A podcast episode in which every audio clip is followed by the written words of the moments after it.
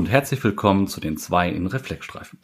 Heute bin ich wieder alleine da, also nicht ganz alleine. Der Patrick muss sich leider entschuldigen, der ist heute wieder am Arbeiten, aber dafür habe ich Ersatz da und zwar die Eva. Hallo Eva.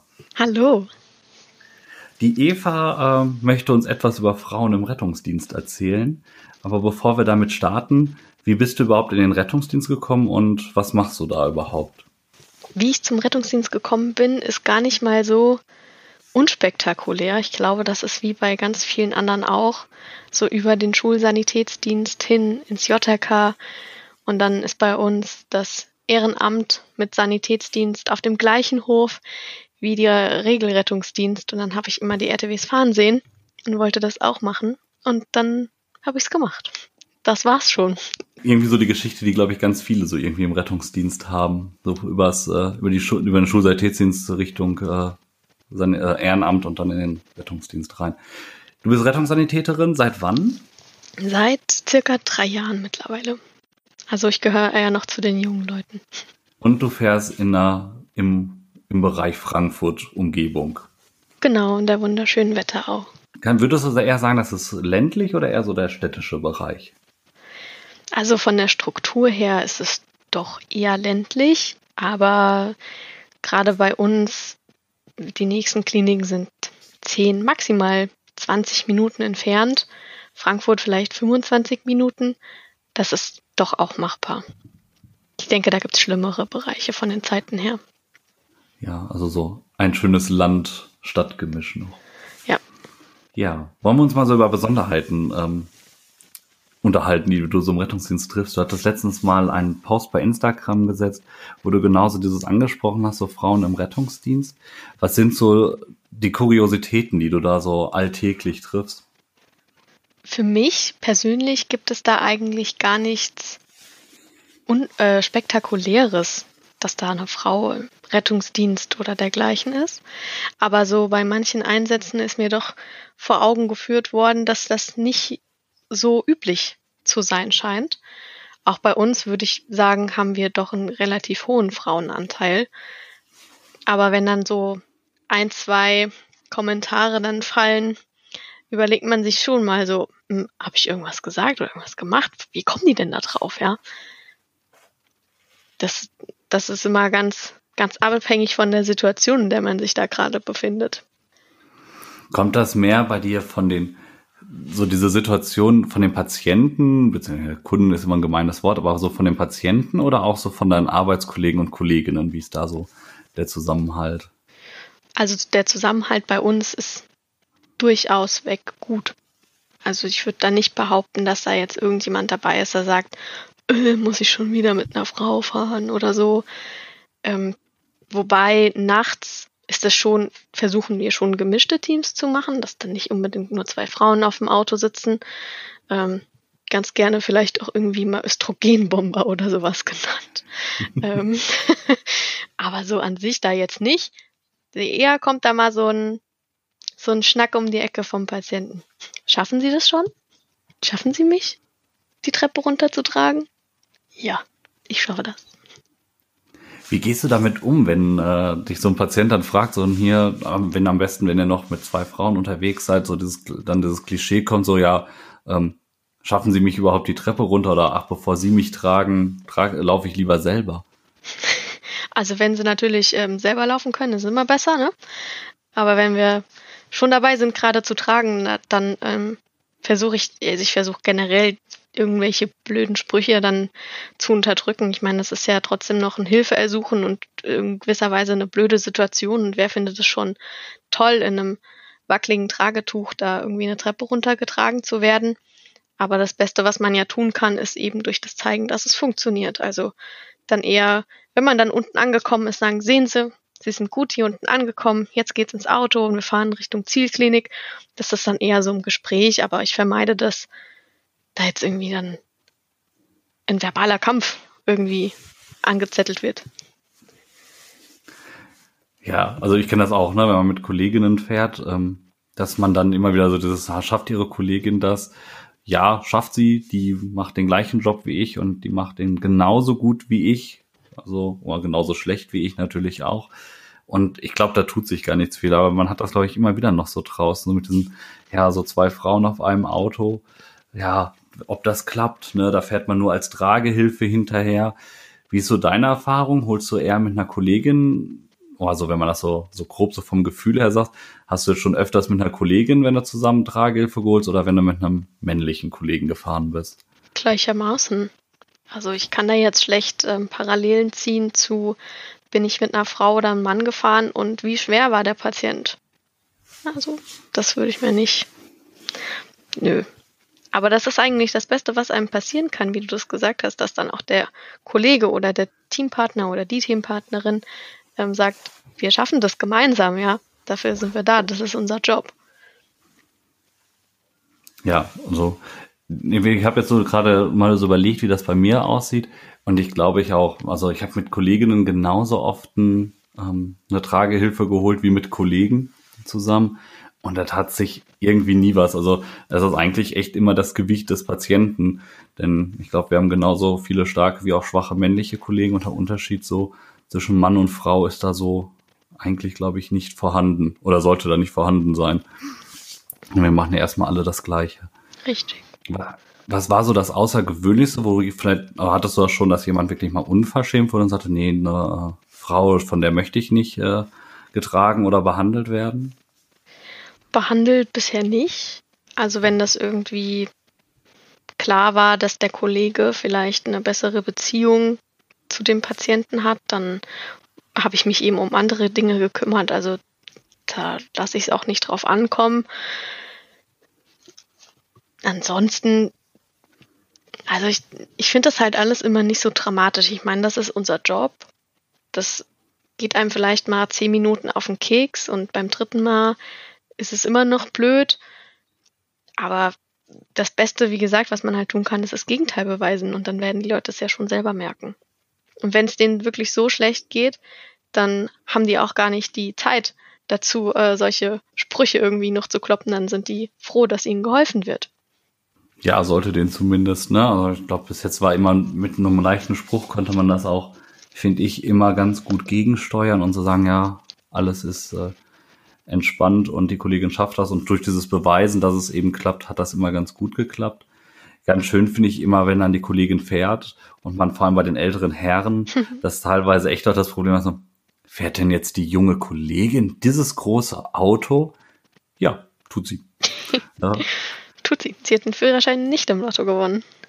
Genau, ne, ähm, wir hatten da im Vorgespräch, was hattest du da nochmal eine ganz schöne eine Assoziation? Ich weiß nicht, kannst du dich noch an die erinnern? Als Reaktion auf den Spruch? Ja, das ist mein Jochen Schweizer Gutschein. Endlich darf ich mal ein RTW fahren. Genau. Ähm, ich glaube, das ist so ein, das müsste man einfach mal draußen probieren und schauen auf die Reaktion. Aber warum solltest du auch nicht das Auto fahren? Also jeder hat einen Führerschein, der einen Führerschein hat, darf Auto fahren. Und ich glaube, da tut sich echt gar nicht so viel, wie das da im Unterschied ist. Dürfen schon, hm. können, glaube ich, manche Männer auch nicht. Genau, also ich habe auch schon mit genauso vielen männlichen Kollegen, da wir sogar mehr männliche Kollegen haben, sogar tatsächlich, wenn wir das einfach auf Zahlen sehen, bei vielen männlichen Kollegen noch viel mehr Angst um mein Leben. Das ist jetzt überspitzt gesagt, aber genauso viel Angst, dass das nicht klappt. Und ich habe auch da schon Kollegen gesehen, die äh, rückwärts gegen irgendwas gegengefahren sind, Lampen kaputt gefahren hat oder an, an Toren in Krankenhäusern hängen geblieben sind. Ich glaube, die Unfallstatistik ist ähm, sowohl, glaube ich, relativ gleich auf bei beiden Sachen. Das stimmt.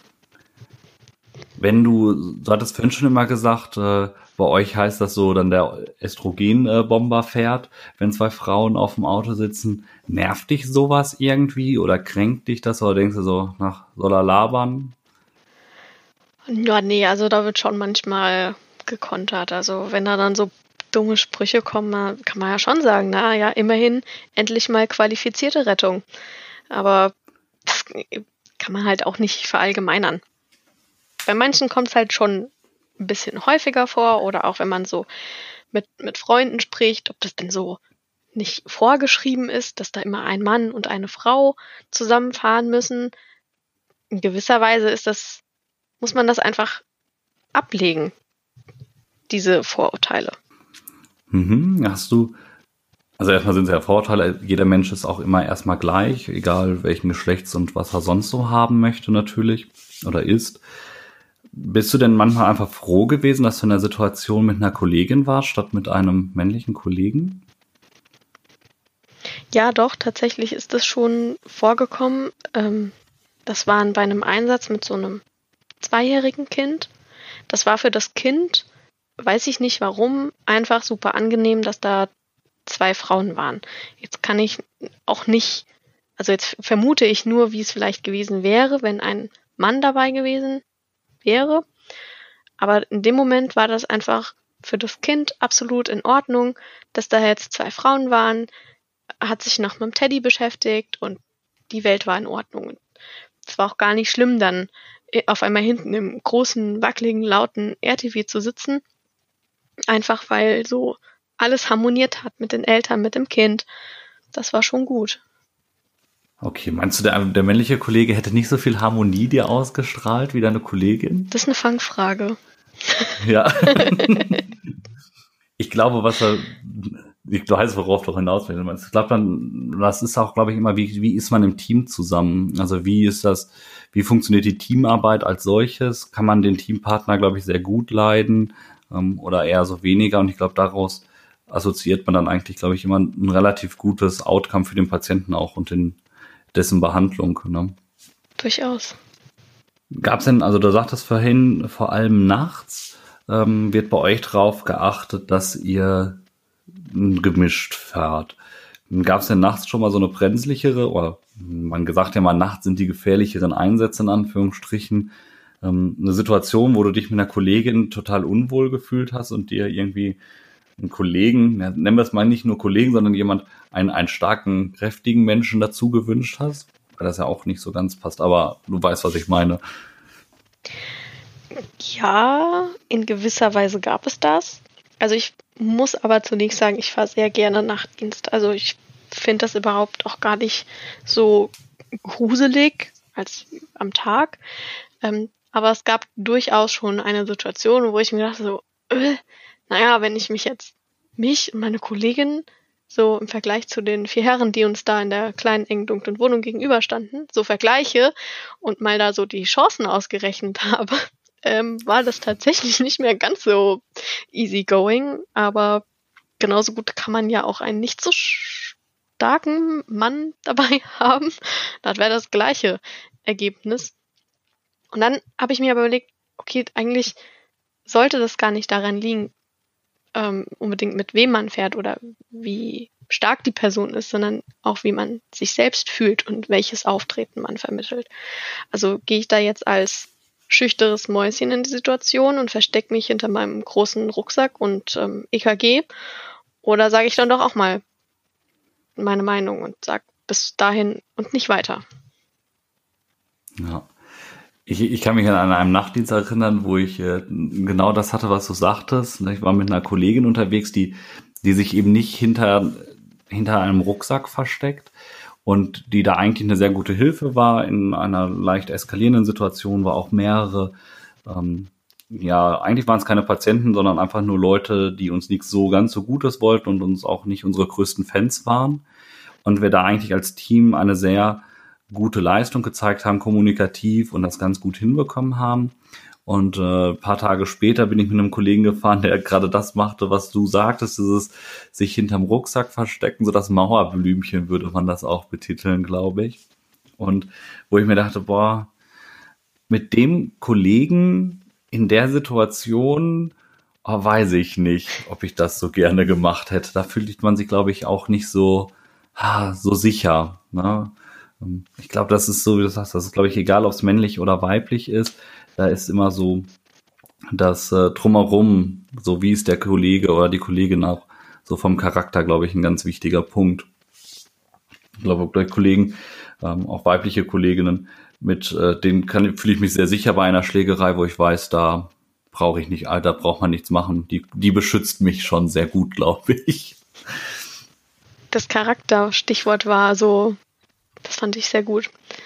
Also man muss ja nicht nur den Menschen dann in der Einsatzsituation irgendwie kennen, sondern wenn man sonst weiß, wie die Person tickt oder vielleicht macht die Kollegin auch noch Kraft Mager und ich weiß nicht was, ähm, dann bringt es doch auch sehr viel Sicherheit so indirekt mit. Und wenn man weiß, okay, wir halten zusammen und egal was ist, wenn einer sagt, jetzt reicht's, dann ist das eine Abstimmung fürs Team. Und so, solange man da eben diese Verbindung nicht jetzt mal hat und sich auch vielleicht mal nonverbal verständigen kann, dann ist, denke ich, jede Situation irgendwie handelbar.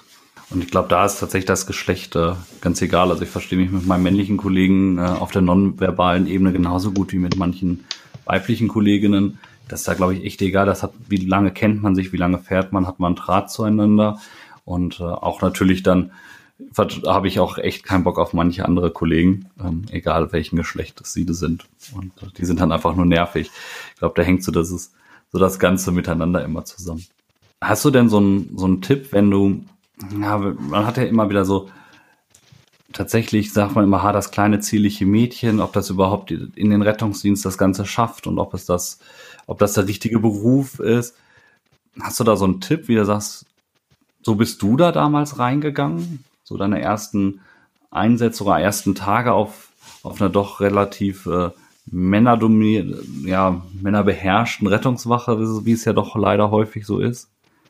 Mhm, da habe ich mich letztens mal mit einem Kollegen drüber unterhalten, weil mir selber aufgefallen ist, wie sehr mich die bisher doch im Vergleich zu manch anderen Kollegen kurze Zeit schon verändert hat. Klar, ich habe immer noch denselben Namen, ich habe immer noch die gleichen Hobbys, aber so das Auftreten in unbekannten Situationen hat sich stark verändert.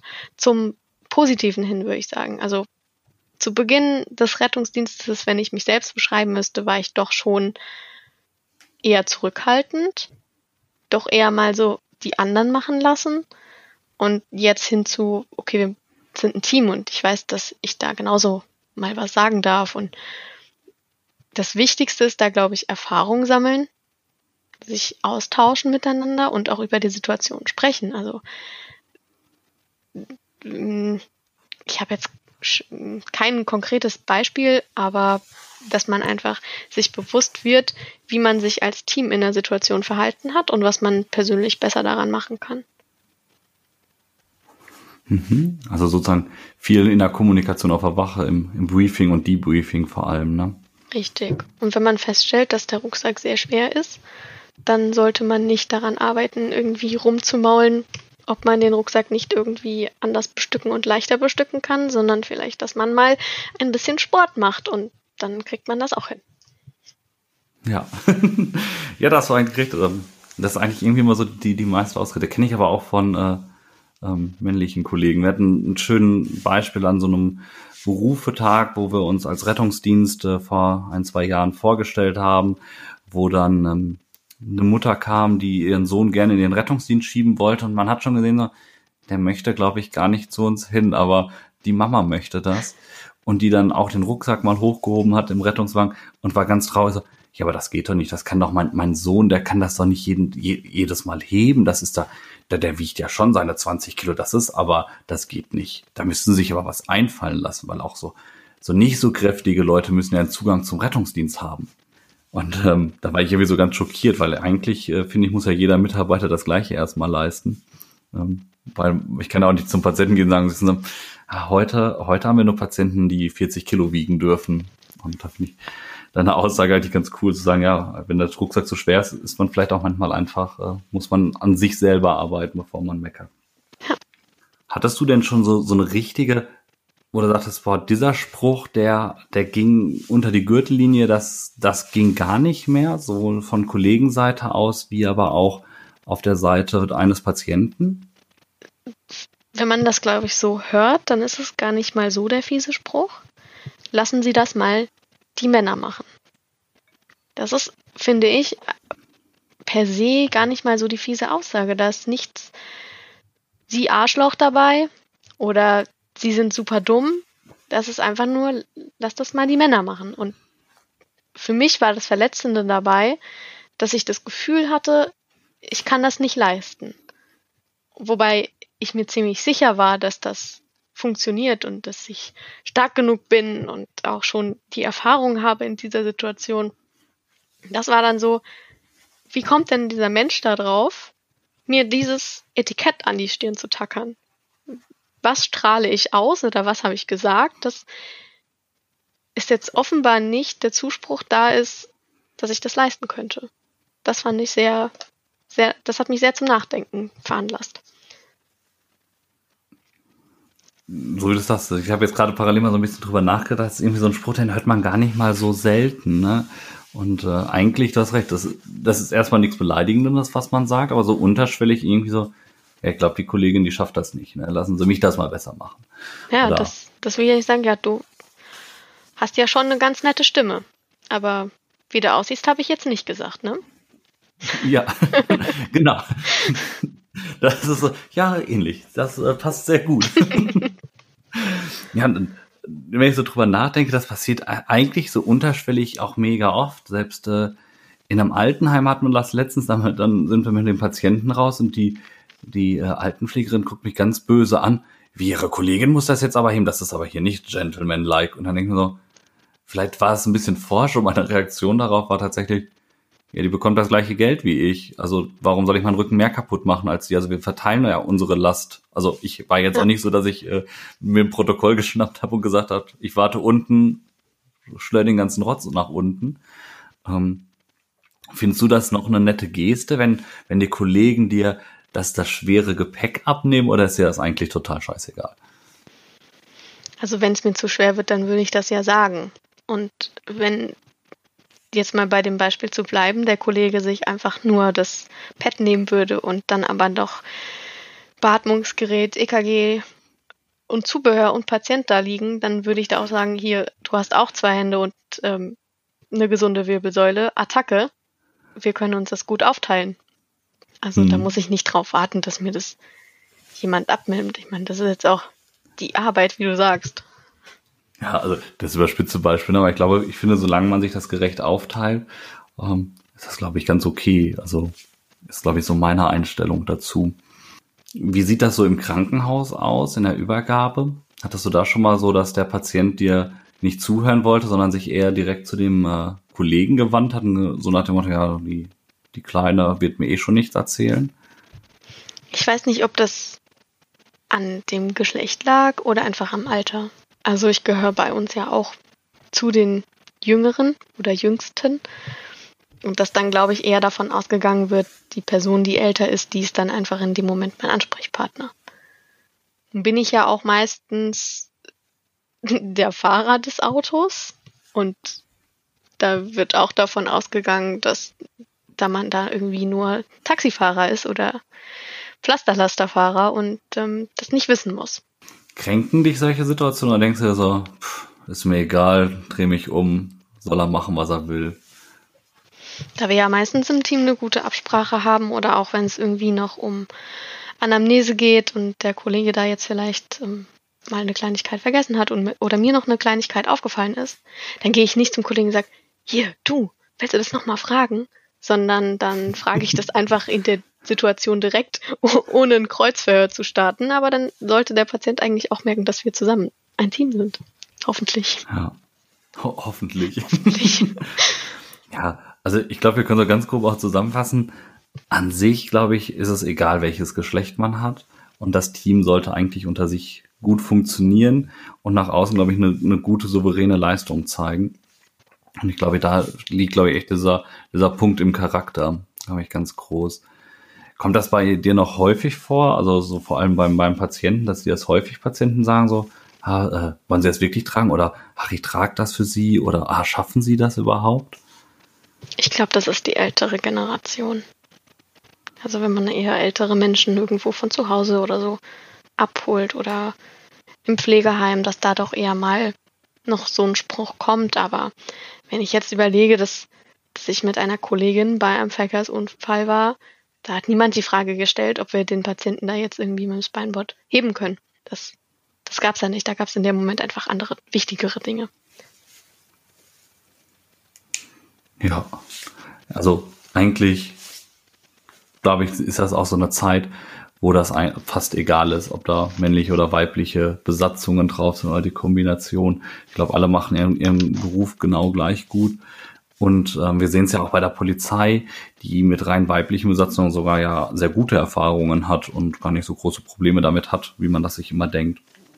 Ich glaube, das ist so ein, so ein Weltbild, was du ja auch schon sagtest, so diese Einstellung nach von ja, diese Erwartungshaltung, dieses, dieses Bild, was man teilweise noch hat, da kommt der Feuerwehrmann, oder ja, hier in, in Nordrhein-Westfalen, das ist häufig halt noch die Feuerwehr, die Rettungsdienst fährt, wo dann so, ah, der, der starke Feuerwehrmann kommt und rettet meine Oma aus dem Haus.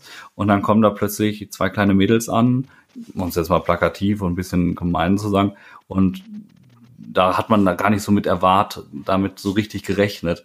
Und die machen genauso ihren guten Job, wie äh, das der Feuerwehrmann der st starke, kräftige gemacht hätte, glaube ich. Hm, ja. Und weil sie, glaube ich, das, oder wenn wir die Feuerwehr brauchen hier bei uns, dann ist es doch eher wegen räumlichen Gegebenheiten, dass man da irgendwie nicht mehr durchs Treppenhaus passt oder durch Türen, dass dann da eher mit der Drehleiter gearbeitet wird. Was mir auch sehr viel Selbstvertrauen verschafft hat. Und ich hoffe, dass das dann bei den anderen Kolleginnen auch so ist. Wir haben bei uns auf der Wache noch den Schwerlast-RTW oder im Kreisverband und da weiß man mal, wie schwer Leute wirklich mit der Zeit werden können. Und dann hat man eben noch die normalen Einsätze, dann weiß man, okay, naja, ich habe schon das Doppelte zusammen mit, mit Tragehilfen natürlich geschafft, aber es gibt andere Mittel und Wege und dann ist da auch keine Diskussion, dass da irgendwas dann alles dazwischen irgendwie zu schwer sei. Das ist, glaube ich, so ein gutes zusammenfassendes Wort. Ich kann mich, wo du jetzt gerade beim Schwellers RTW bist, auch noch an so einen Einsatz erinnern. Da bin ich mit einer Kollegin gefahren. Die Patientin war einfach, der war zu, der, der passte gar nicht in unser Auto rein. Der hatte, glaube ich, seine 320 Kilo. Und dann kam dann auch ein Schwerlastrettungswagen mit einer männlichen Besatzung und ja, also wenn wir auf diesen Körperpunkt gehen, auf diesen Kraftpunkt, den man immer sagt, der Mann, der ist kräftiger als die Frau, den hatten die beiden Kollegen, die kamen absolut nicht die waren auch nicht eine große Hilfe, außer dass sie uns das Auto gebracht haben. Denn äh, von der Energie waren äh, die Kollegen und ich immer noch deutlich überlegen. Also auch die Kollegin sehr gut und deutlich überlegen. Ne? Aber manchmal ist das gar nicht so schlimm, ein bisschen schlanker zu sein. Dann passt man doch eher nochmal so zwischen Tür und Patient oder Wand und Patient und wo andere vielleicht nicht mehr so viel Platz zum Atmen hätten. man, man muss auch den Vorteil der Größe manchmal sehen. Also wenn, jetzt bin ich mit 1,85, glaube ich, doch relativ groß und mal eben in ein kleines Auto rein zu kraxeln, äh, irgendwie auf den Rücksitz und da den Kopf zu äh, immobilisieren, das fällt mir gar nicht so einfach. Und da muss man auch, glaube ich, so, ist ja ist die kleine Kollegin oder auch der kleine Kollege ja dann doch auch wieder im Vorteil, weil, so wie du sagst, der kann da mal eben reinschlüpfen und äh, ist dann da. Ja. Was ich immer ganz ja. wichtig finde, ist bei uns so dass man weiß, wer welche Stärken hat, wo es vielleicht ein bisschen miese Krise wird, aber dass man dann eben die Stärken gezielt einsetzt und nicht darauf fokussiert ist, Kacke, was können wir denn jetzt eigentlich alles nicht mit unserer Konstellation hier im Team? Nee, glaube ein ganz wichtiger Punkt. Also sollte man, glaube ich, auch jeden Morgen auf die Arbeit kommen und sich ähm, darüber ja absprechen, was möchte man leisten, wie ist man heute drauf. Ich weiß nicht, kennst du dieses äh, Leistungsmodell mit den grünen Kügelchen? Mm, erklär's mal. Ist eigentlich ganz schön. Ähm, man geht davon aus, ähm, wenn ich sage, meine, meine geistige oder meine kognitive Ressource, wenn wir das in, in einem Glas voll grüne Kügelchen, also guten Kügelchen packen, das ist, wenn ich total fit bin. Man hat immer so ein bisschen, bisschen Stress, den man hat. Das heißt, so ein paar von meinen grünen Kügelchen wären rote Kügelchen. Und die kann man in einem gewissen Maße mit seinem Teampartner ausgleichen. Also weiß ich nicht, bei mir heute mein Tag lief nicht so ganz so gut. Hm, weiß nicht, am besten morgens Wecker verschlafen, festgestellt, dass ich keine Kaffeepads mehr hatte für die Kaffeemaschine. Dann ist aber mir schon fast eigentlich die Hälfte der grünen Kügelchen in dem Glas weg und rote Kügelchen. Ich bin mega genervt. Und wenn ich dann natürlich einen Kollegen da habe, der diese Schwächen ausgleichen kann, die ich in diesem Moment habe, ist das, finde ich das sehr, sehr viel wert. Und da kann man, glaube ich, ganz gut viel mehr drüber leisten, weil man einfach sagt, hey, wie geht's dir morgens? Äh, wir hatten einen Kollegen auf der Wache, der hat, man hat man immer so ein bisschen drüber gelächelt, aber der hat das eigentlich sehr gut. Er hat morgens gefragt, hey, wie geht's dir? Bist du heute eher grün oder mehr rot? Und dann kann man sagen, weißt du, heute bin ich ein bisschen rot. Und er sagte, das ist kein Problem. Ich bin heute voll grün. Ähm, wir kriegen das heute zusammen hin. Und man geht gar nicht auf das Negative ein, sondern eher auf dieses positiven Faktor. Man gleicht sich aus, man spricht sich morgens und man geht mit seinen Stärken in den, in den Tag und nicht so diesen Schwächen, so nach dem, ja, ich hatte keinen Kaffee heute Morgen und du, hm, bei mir ist meine Tasse hingefallen. Also ein bisschen oh. Negatives reinsteigern, ne? Genau, ne? Und ich glaube, da sollten wir viel mehr in das Positive rein und sagen, hey cool, heute wird gut. Ähm, Kaffee besorgen wir dir jetzt gleich und dann wird alles wieder gut und lustig. Und ich glaube, wenn wir da viel mehr in diese, in das Positive auch als Team gehen, eben nicht vorher zu sagen, oh, jetzt fahren wir zu zweit hier mit äh, die, die kleine junge Kollegin, die noch nicht so viel Erfahrung hat mit dem Kollegen, der es nicht schafft, äh, einen Rucksack zu heben, so ungefähr so, hm, ob wir den Tag heute schaffen, weiß ich nicht, sondern eigentlich eher so, dieses da reingehen und sagen, hey, das schaffen wir heute alles zusammen. Das ist sehr schön. Das könnte man sich öfter mal wünschen. Ja, das, äh, das glaube ich auch. Hm, hattest du das schon mal, ich hatte gerade mal parallel das, äh, deinen Instagram-Post nochmal drüber gesehen, weil ich ja auch immer viel vergesse und nicht mehr weiß, was ich sagen wollte und fragen wollte. Hattest du das schon mal, dass ein Kollege, wenn er weiß nicht, du warst schlecht drauf und hast gesagt, nee, du, das ist heute alles irgendwie kacke oder die, der, die Einsatzsituation hat dir nicht gefallen und hast so ein bisschen ja, Kritik geäußert oder so, dass dann einfach gesagt wurde, ja, du, du hast doch heute eh nur deine Tage, ähm, so schlimm ist das nicht, stell dich nicht so an, äh, hier ist eine Wärmflasche und äh, geh aufs Sofa oder so. So überspitzt nicht, aber es gibt immer unterschiedliche Typen von, wir reden da jetzt ausführlich drüber oder aber es ist, ja, für mich ist die Situation klar, was möchtest du denn noch reden? Ähm, dennoch gibt es immer die Chance zu sagen, jetzt hör mir mal zwei Minuten zu, sei es jetzt beim Rucksack auffüllen oder beim Desinfizieren nach dem Patienten, wie auch immer. Es gibt immer die Möglichkeit, dann nochmal zu sagen, hier du beim letzten Einsatz ist mir aufgefallen oder habe ich festgestellt und also immer auch die Ich-Perspektive ist da, glaube ich, sehr wichtig, dass man da mhm. zeigt, das ist meine Wahrnehmung und das ist keine kein Verurteilen deines, Verhand deines Handelns. Also ich möchte damit nicht dich als Person angreifen oder sagen, dass du deswegen direkt ein schlechter Mensch für den Rettungsdienst bist. Da gibt's ja auch häufig mal Missverständnisse, sondern dass man ganz klar einräumt, ey du, da sehe ich Verbesserungsbedarf. Bedarf. Und wie können wir das das nächste Mal besser machen? Oder was hättest du an meiner Stelle gemacht? Dass man das einfach so ein bisschen offener gestaltet und die Chance gibt, auch dem Kollegen zu antworten und da vielleicht seine Bedenken zu äußern oder auch die Gelegenheit zu geben, nochmal drüber nachzudenken, wenn vielleicht im ersten Moment das total, total klar war. Hm. Das ist gut. Also, eigentlich müssen wir mehr einfach reden, glaube ich, im Einsatz, egal welches Geschlecht wir, glaube ich, haben. Ne? Das finde ich momentan an der Situation gut mit dem mehr Reden. Ähm, gerade haben wir ja alle schön die FFP2-Masken auf. Egal bei welchem Patienten es halt es wird mehr erfordert, aber äh, da kann man nicht mehr so viel über Gestik machen, finde ich. Also man muss sehr viel deutlicher reden, denn wenn man da irgendwas vor sich hin nuschelt, dann hört es sowieso kein Mensch. Und dieses, ja, die Hälfte des Gesichts fehlt einfach, dass man nicht deuten kann. Das ist ja auch, ähm, fällt ja auch vielen Leuten so in der normalen Bevölkerung, sage ich jetzt mal, fällt es ja auch schwer, da irgendjemanden zu deuten, ob der jetzt lächelt oder ob der eher böse aussieht dass man da einfach noch sehr viel mehr über Worte regelt. Und ich glaube, das hat sogar was Gutes dann. Ich glaube auch, wir sind in unserer Kommunikation, auch vor allem im Team, sind wir, glaube ich, deutlicher geworden und müssen mehr äh, uns auch Gedanken machen, was sage ich direkt auch in einem Einsatz, weil eben dieser Punkt Mimik, Gestik fehlt. Ähm, ich, klar sehe ich, wenn, also wenn ich richtig angepisst bin, ich glaube, das sieht man auch immer noch in meinen Augen. Aber im äh, Großen und Ganzen hast du da, glaube ich, recht und wir können da ganz, ganz viel noch äh, lernen, wie wir reden. Und ich glaube, da ist diese Phase gerade ganz gut, auch glaube ich, mit der Kommunikation mit dem Patienten, um klarer und glaube ich auch neutraler zu kommunizieren. Und vor allem zu erklären, was passiert und dann auch dem Teampartner zu erklären, was, was er haben möchte. Also ähm, dem Patienten muss man vielleicht nochmal erklären, dass er jetzt auch eine solche Maske oder zumindest einen Mund-Nasenschutz aufbekommt. Auch wenn das für ihn vielleicht komisch wirkt, warum man das jetzt auch noch aufhaben muss, wenn wir ja sowieso welche aufhaben. Aber auch ähm, zu erklären, wieso, weshalb und was jetzt noch kommt. Also ich glaube, das ist für viele Patienten, die ja gerade sich in einer nicht so angenehmen Situation befinden, ziemlich befremdlich, wenn dann zwei Fremde in ähm, Reflexstreifen, Klamotten einkommen und die erklären jetzt einfach so, jetzt bekommen sie erst ein Maultäschchen um. Das diese Kommunikation kann man eben weitertragen im Team, dass man genauso erklärt, was jetzt passiert, dass man genauso sagt, was man haben möchte und was als nächstes kommt. Und dann kann der Kollege sich ja schon gut vorbereiten. Also mir hilft das unglaublich viel. Ja, also ich bin auch immer ein Fan von, von Kommunikation, auch zusammen im Team. Ähm, und da ist auch so, früher war das immer so, als ich angefangen habe, ich mache das jetzt auch schon seit gut zehn Jahren Rettungsdienst, da war das so, das nicht redende Team war das gute Team, weil die wussten ja, was der Nächste jetzt braucht und so weiter.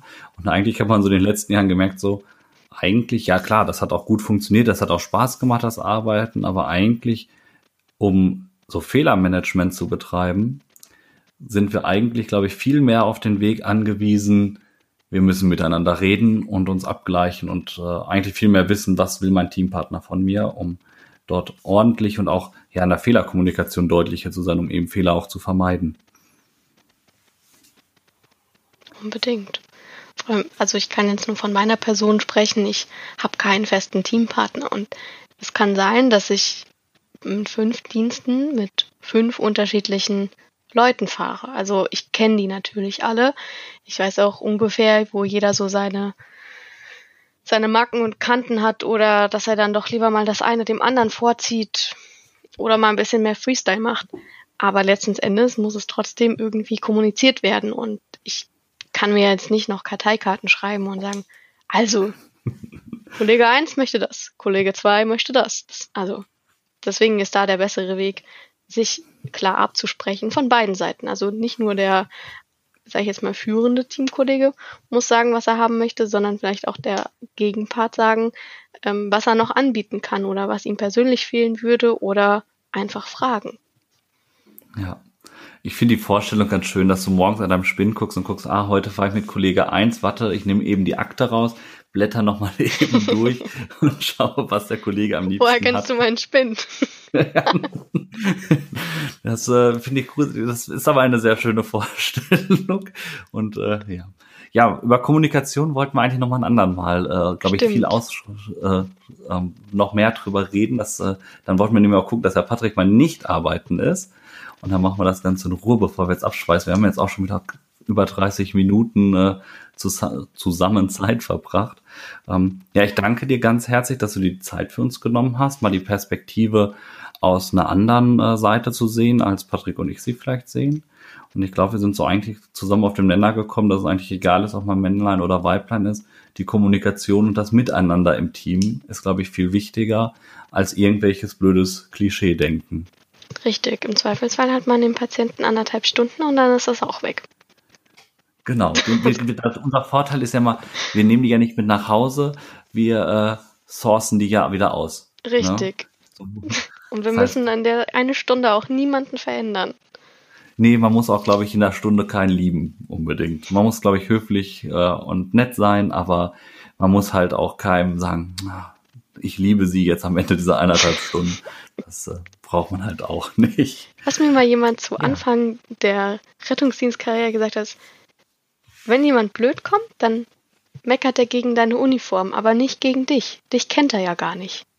Mach dir keine Gedanken. Ja, ja da hast du recht. Ich glaube, das ist, äh, damit gehe ich meistens auch so raus. Ähm, eigentlich, das klingt immer banal, aber eigentlich, wenn ich meine Sachen, wenn ich rausgehe aus der Wache, dann ist auch das meiste weg. Nicht alle Einsätze, aber ich glaube so, so vor allem, wenn einen jemand persönlich angegangen hat, denke ich immer, ja, der meint ja mich nicht persönlich. Ähm, ich habe noch nie mit dem Typen Bier getrunken, der kennt mich null und der meckert mich jetzt gerade als äh, Repräsentant des Kreises oder des Rettungsdienstes an, aber nicht als mich. Ja. Eine schöne Frage noch so zum Ende. Ähm, ja, eigentlich schön ist sie nicht. Ich finde sie eigentlich immer wieder traurig. Man sieht das immer wieder bei, äh, bei Facebook. Ich habe mich da auch schon mal mit einer unserer Auszubildenden unterhalten. Hast du das häufiger, dass wenn du Männer fährst, dass dann so, ach, das ist ja eine nette, ähm, mit der kann ich meine Nummer austauschen und so? Wie, bei Patienten oder bei Kollegen? Nee, bei Patienten, also wirklich dieses so, ach, ne, an die kann man sich mal eben ranmachen, mäßig. Also entweder überhöre ich das gekonnt oder es wird gar nicht zur Debatte gestellt. Ähm, das kam, glaube ich, einmal vor und dann haben wir gesagt, na, Sie haben ja schon einmal angerufen und wir sind da. Wenn Sie ein zweites Mal anrufen und wir keinen Dienst mehr haben, dann bekommen Sie eben jemand anderen. Ähm, seien Sie sich sicher, ob Sie nochmal anrufen wollen. Sehr gekonnt, äh, schön rausgeredet. Ich nett. ist, glaube ich, auch so, glaube ich, schwierig. Also wir haben das immer, man hat das, glaube ich, viel. Fahrt ihr mit Namensschildern? Namensschilder nicht. Also man kann eins dran machen, aber es gibt keine so, jetzt wenn du das erste Mal bei uns fährst. Ähm, allerdings stehen unsere vollen Namen auf dem Protokoll. Ja, okay. Aber dass sich da irgendwie nachher jemand nochmal angeschrieben hat, das war so nett, dass du mich gefahren hast. Oh, das kam ähm, vor. Ich möchte das. Das kam tatsächlich vor. Das kam vor. Wie war so deine Reaktion darauf? Fandst du das okay oder schon so eher so ein bisschen spooky? Oh, das war so, na, würde ich mal sagen, anderthalb Stunden nach dem Einsatz. Also erst konnte ich den Namen gar nicht zuordnen, weil das ein Angehöriger des Patienten war. Der, ähm, ich wusste also erst gar nicht, wer das ist. Und man kriegt ja so schön äh, die Nachrichtenvorschau, dass man da auch nicht sieht, dass ich es gelesen habe. Aber das war dann so ein, äh, ähm, ja, ich glaube, ich antworte einfach nicht. Also der war jetzt auch nicht so, dass ich mir das jetzt hätte irgendwie noch weiter den Chatverlauf ausmalen hätte können. Dann dachte ich mir so, okay, also ähm, warum ist er nicht um seinen Angehörigen besorgt? Das Problem ist nicht bei mir, es ist bei ihm. Ja, das äh, schön. ja, ähm, also passiert aber nicht ganz so häufig zum Glück. ah, dir. nee, zum Glück nicht.